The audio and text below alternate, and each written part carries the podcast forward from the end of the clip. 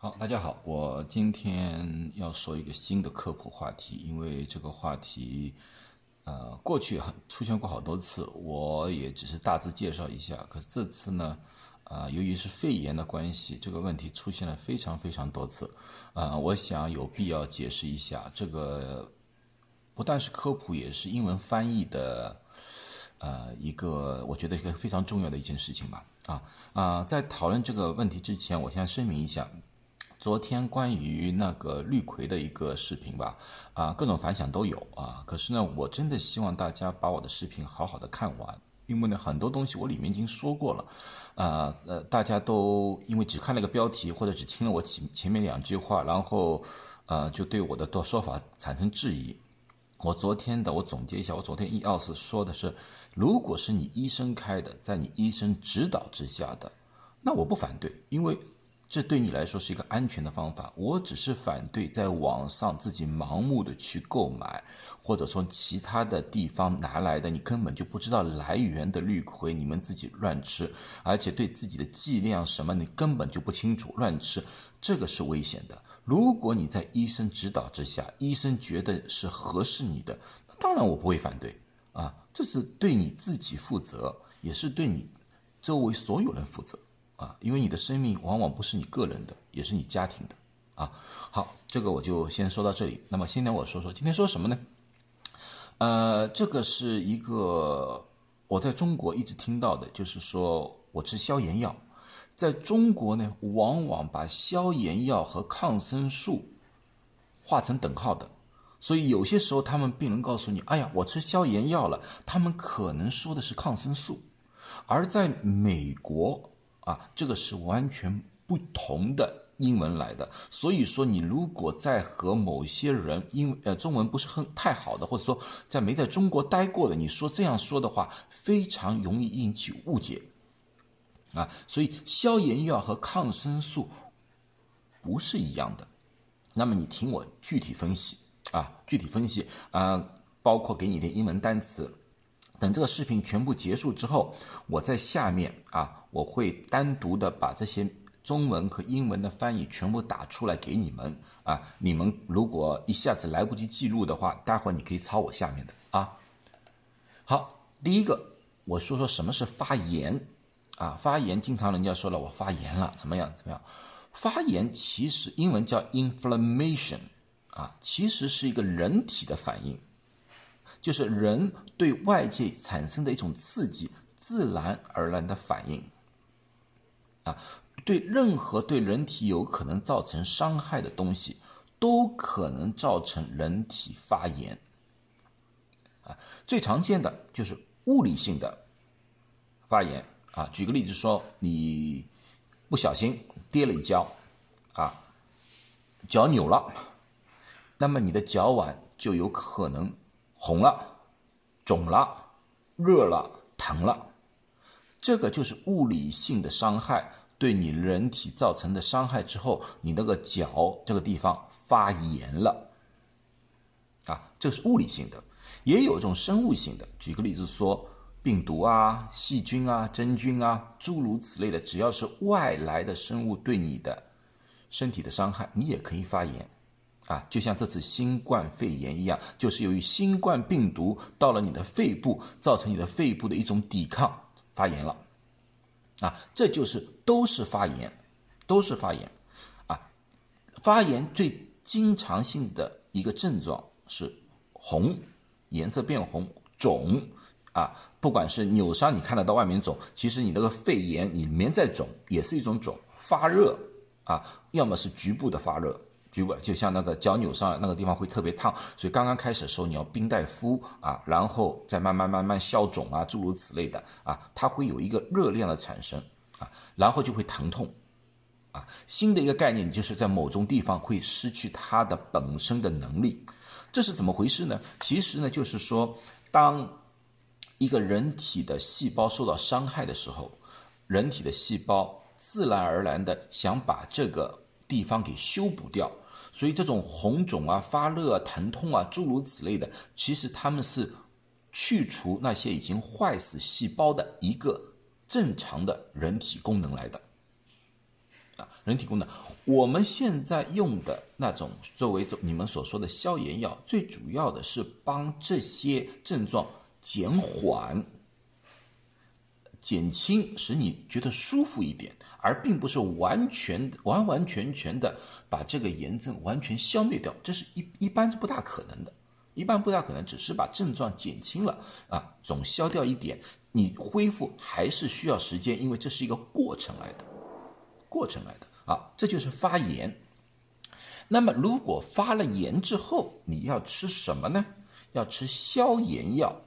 不是抗生素，在英文里面叫 anti-inflammatory medicine 或者 anti-inflammatory drug，drug medicine 叫做 anti-inflammatory medicine。啊，它这种东西只是为了让你这些炎症减缓好一点，而没有任何杀菌的作用。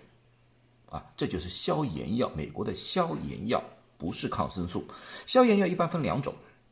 一种是类固醇，又中文当中又叫激素。啊，激素，呃，英文里面就叫 steroid。啊，steroid 这种东西啊，一般我们比较常见的啊，有喝的叫 prednisone 啊，破尼松。如果说你有哮喘呐，什么东西啊，那个肺部炎了，你去他会给你啊破尼松吃吃啊啊，或者呢，你的手上如果说给蚊子蚊子咬啦，什么东西咬啦、叮啦啊，红肿啦，可能用可的松那个药膏啊，cortisone，hydrocortisone 就是可的松的药膏啊，这就是外用，这个就是为了减轻那个炎症的。这种呢是一种激素类的，那大家都说，哎呦，激素类的我不要吃啊！对我，我们我没说要你吃啊，我只是告诉你，这如果你看到这种药物的话，一般的情况是激素，他们一般英文单词后面是 S O N E，你看到这个词，一般的情况下，我们可以猜到它可能是一种激素来的啊，O N E 这种接着，另外一种呢是非激素类的，我叫非类固醇类的消炎药啊，消炎药这个比较常见。口服的比较强健，像经常听到的布洛芬啊，布洛芬就是一种非类固醇类的消炎药啊，不是抗生素，是消炎药啊，它可以帮你，就是说你如果有关节炎了，你吃这个挺好啊，吃了之后它可以消肿，可以止疼啊。还有一种呢叫 naproxen 奈普森，这也是一种。同一类型的，他们一般的在接会都是 E N 来的，可是这个你别管了，这个这个有很多啊，我只是列举两个，外面真的有很多种很多种非类固醇类的啊，呃 t r a m s i m o n 啊这种东西都是啊，都是这个你就别别呃太考虑了，太考虑了，呃，因为你根本不是这个专业的，就是有些时候医生告诉你消炎药，那么医生的英文里面叫做 anti-inflammatory，那么你知道这个不是抗生素。这个不是抗生素，在美国最主要的啊啊对吧啊？可是古呃这些消炎药呢，一般的情况下都要和食物一起吃，一般的情况都对胃部有点刺激啊，对胃胃部有点刺激。可这个不是我今天讲的一个重点啊，我只是把这个名词啊作用给你们呃讲清楚。好，那么接下去说一声感染。那第一步我们说的是发炎叫 inflammation 啊，现在我说感染，感染叫 infection。Infection，什么是感染？感染就是外界的微生物侵入到了人体，而对人体造成了某种的损伤。啊，不损失是造成损伤啊。呃，外微微生物在大自然里面有很多，我们身边时时刻刻都有微生物啊，等等，我的微生物。啊，最常见的治病的，我们有病毒。这次的新冠就是一个病毒来的，肝炎也是，艾滋病也是，病毒很多，啊，而对病毒的治疗呢，我们也只是刚刚开始，所以对病毒呢，我们了解的呃可以，可是对它治疗的方案呢，呃比较少啊。我们现在治疗方案比较多的呢是细菌，细菌叫 bacteria，像一般的尿路感染啊这种东西啊，就是由细菌感染的。啊，细菌感染的，啊，细菌感染的话，你我们就要抗细菌的药，待会儿我就详细解释。另外一种呢，一种叫真菌啊，呃呃，粘珠菌啊，这种东西要造成阴阴道感染的，这个呢也是一种微生物，这个和它们不一样的。啊，如果被感染了之后，一般才会产生炎症，产生炎症，呃，所以说呢，感染其实是一个呃手段啊，炎症是身体里面的一种抵抗啊，我我我可以这样说啊，对所以这两个是有很大的区别的，很大的区别的啊，呃，那么呢，infection，那么我们应该用什么药呢？感染我们应该什么药呢？感染我们常说的我们叫抗生素，就是把那些。外来的微生物给杀死，这是广义的，所有的微生物杀死的药物，我们都叫抗生素 （antibiotic）。可是呢，因为人类最早产生的抗生素是抗细菌的，啊，呃，对抗病毒那时候是完全没有概念的，啊，所以产生细菌的。所以说呢，一过去一般我们说抗生素，我们就指抗。细菌的，当然现在区分的很多了，已经不是这样子了。现在抗细菌的，我们叫 antibacterial，就是抗细菌的药物来的。啊，我们最常见的老最老的潘尼西林，啊，pen penicillin，这是最早的。啊，中国经常见的头孢，啊，也是抗细菌的。啊，这次我们说大人家经常说的那种阿奇霉素，也是压制细菌的。啊，对病毒是无效的，对病毒是无效，他们只是对细菌有效，压制细菌的。啊，呃，如果说你是有关节炎，又不是细菌引起的，你去吃这些，按照我的解释，你们也看出来了，一点效果也没有。你如果你只要去扭伤了，你去去吃抗生素，因为人家说哦这是消炎药，你吃吧，一点效果都没有。啊，所以说消炎药和抗生素不能混合概念，要不然的话很容易给错药。因为有些时候你说啊，这是消炎药，对方的理解你是抗生素，他就吃了，或者反过来也是同样，也是同样。这个人家说，哎呀，那反正最多是没效，没没问题嘛。你别忘了，因为那个生物啊，它会变异的。如果说长期在没有需要的情况下插吃那种抗生素的话，很多那些微生物会慢慢的产生抗药性。产生抗药性之后的一个最大的一个问题，就是说你下次真的有细菌了，你再吃这个药可能就效果很差了，或者没效果了，啊，更有可能培养出一些现在我们所说的超级细菌。什么叫超级细菌？就是对我们现有的抗生素基本上都没效了。啊，这个就非常危险了。如果某一个老人得了一个肺炎，里面有超级细菌，我们什么药都没用的话，那个基本上我们基本上是很少有手段的了，很少很少有手段的了。啊，所以说，在吃这些啊药物之前，最好问一下专业人士，不要自己啊，因为听人家说这是消炎药，你因为是抗生素就吃了，或者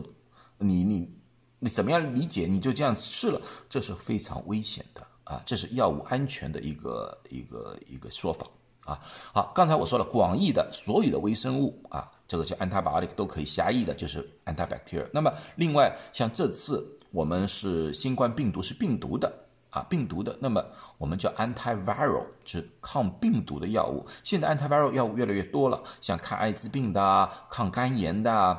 像这次抗新冠的，举举个例子，像这次瑞德西韦啊，就是应该属于一种抗病毒的药物来的，啊，这个就和 antibacterial 要区分开来。好，那么最后就还有一种，呃，叫抗真菌的，叫 antifungal 啊，这个呢，一般的情况下，它是一种，呃，真菌是一种，呃，另外一种微生物来的啊，微生物比比那个，啊，病毒啊，细菌大。啊啊，可是呢，他们对人体的伤害很很厉害，像那个呃，足癣呐，足癣呢，他们就要涂那个药膏，叫 clotrimazole，克霉唑，这个东西就是抗真菌的。啊，女性容易得那个阴道炎呐，念珠菌的阴道炎呐，啊，miconazole 啊，米康唑，这也是治疗这个东西的，啊，治疗东西的。所以说，这个药物里面很多很多讲究，很多很多讲究，我真的不希望大家就随随便便的。啊，美国所以管药物管的这么严格，就这么道理啊！我真的不希望大家随随便便的去买点药，或者听一些不专业的人士跟你说啊，就这个了啊！我过去用过这个，往往啊，一个地方的得病啊，可以有很多种不同的微生物引起啊，你们乱吃的话，对你们的伤害可能是挺大的。好，我这次只是科普啊，希望大家都比较健康。有什么问题最好问一下医生、药剂师、护士之类的专业人士，然后再自己决定，不要乱七八糟乱吃药，好不好？谢谢。